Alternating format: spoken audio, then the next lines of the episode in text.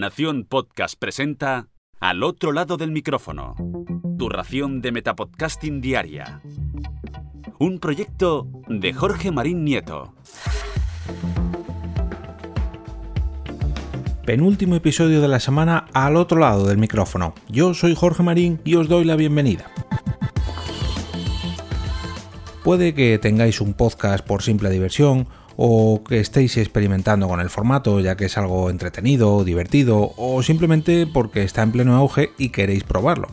Si es algo que estáis experimentando o no queréis dedicar el 100% de vuestros recursos o vuestros esfuerzos, probablemente no se os haya pasado por la cabeza dedicarle una web a vuestro podcast, pero quizás después de escuchar el episodio de hoy os haga cambiar de idea y se os pase por la cabeza hacer algo así.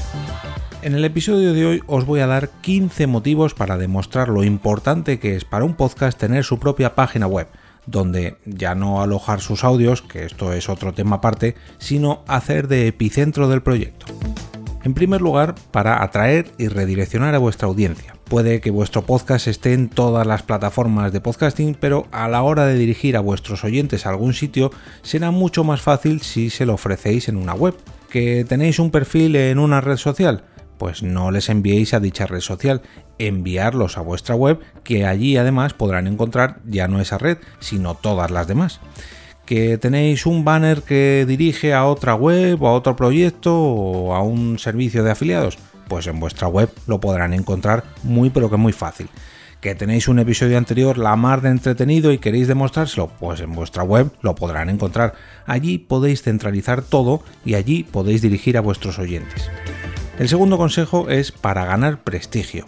A la hora, por ejemplo, de invitar a alguien a vuestro podcast, no es lo mismo pedirle que visite cualquiera de vuestras redes sociales, que escuche vuestro podcast, a que visite vuestra web.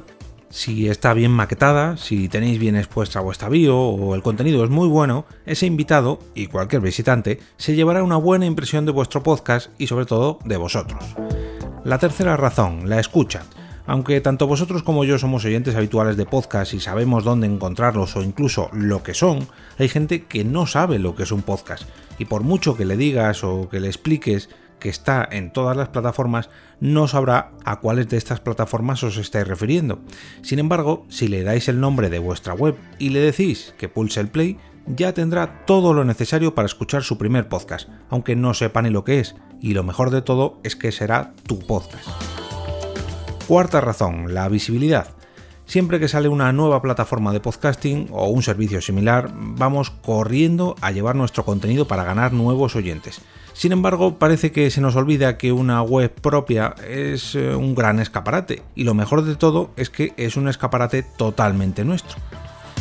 Quinta razón, el SEO. Cualquiera que sepa un poco de presencia en Internet sabrá lo importante que es posicionar nuestro contenido en los principales buscadores y qué mejor que dirigir a los visitantes a nuestra web para que no solamente escuchen nuestro podcast, sino que descubran todo sobre él. Y algo parecido es lo que ocurre con el SEO de cada episodio. Las búsquedas que realicen los usuarios de Internet puede que no estén buscando un podcast, pero sí que pueden buscar algo que has tratado tú en tu propio programa.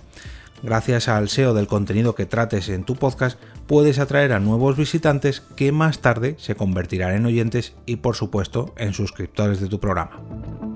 La siguiente, ya tenemos una web, ya tenemos el contenido, ya tenemos el SEO y ya tenemos a los visitantes u oyentes. Y ahora es hora de preguntarse, ¿desde dónde llegan? ¿Cuándo lo hacen? ¿Cómo lo hacen? ¿O por qué palabras me encuentran?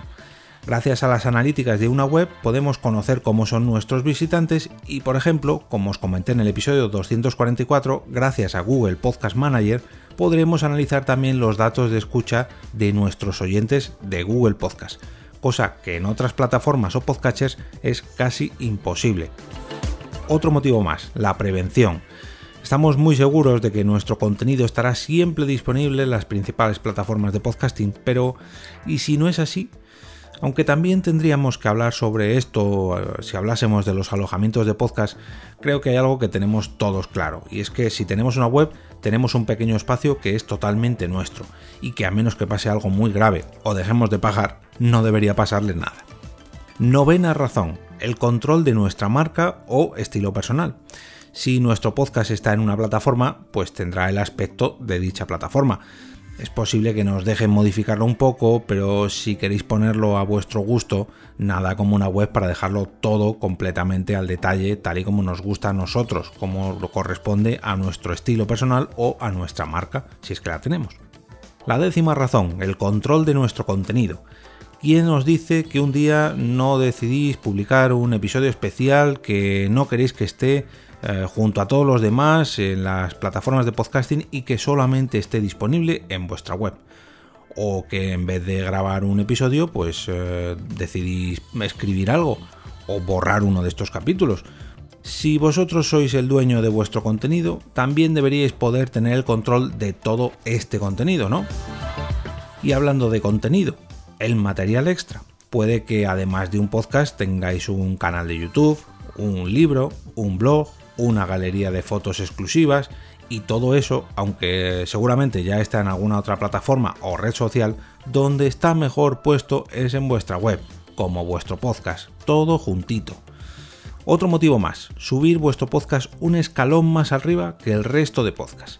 El 99% de los podcasts están disponibles en el 99% de las plataformas de podcast, pero ¿cuántos de estos podcasts tienen web? Este es el pinchazo que cometen la gran mayoría de podcasts, que no tienen web. Y ahora vosotros sí que la vais a tener, con lo cual ya tenéis algo más que ellos y estáis un poquito más arriba. Duodécimo motivo, más posibilidades de suscripción, por ejemplo, mm, con una newsletter. Si vuestros oyentes se han suscrito a vuestro podcast es porque les interesa lo que les ofrecéis, pero ¿y si ampliamos más todavía las opciones de suscripción ampliando la oferta?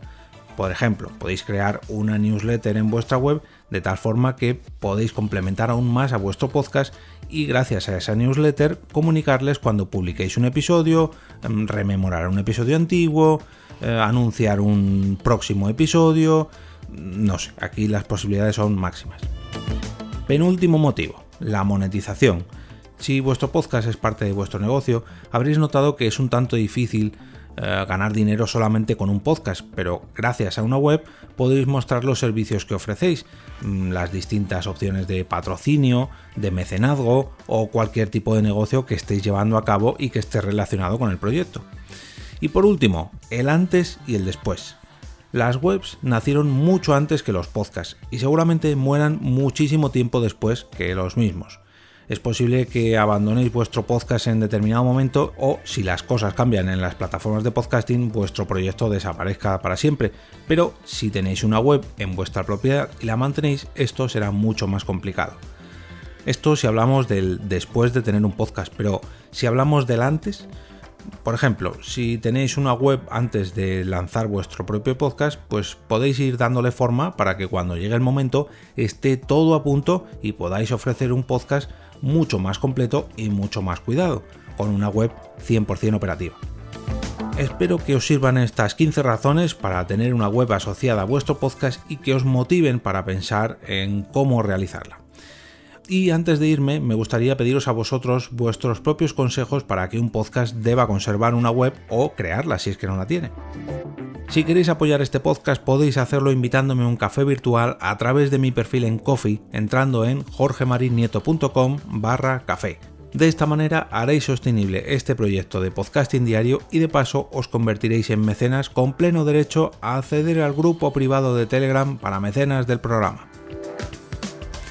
Y ahora me despido y como cada día regreso a ese sitio donde estáis vosotros ahora mismo, al otro lado del micrófono.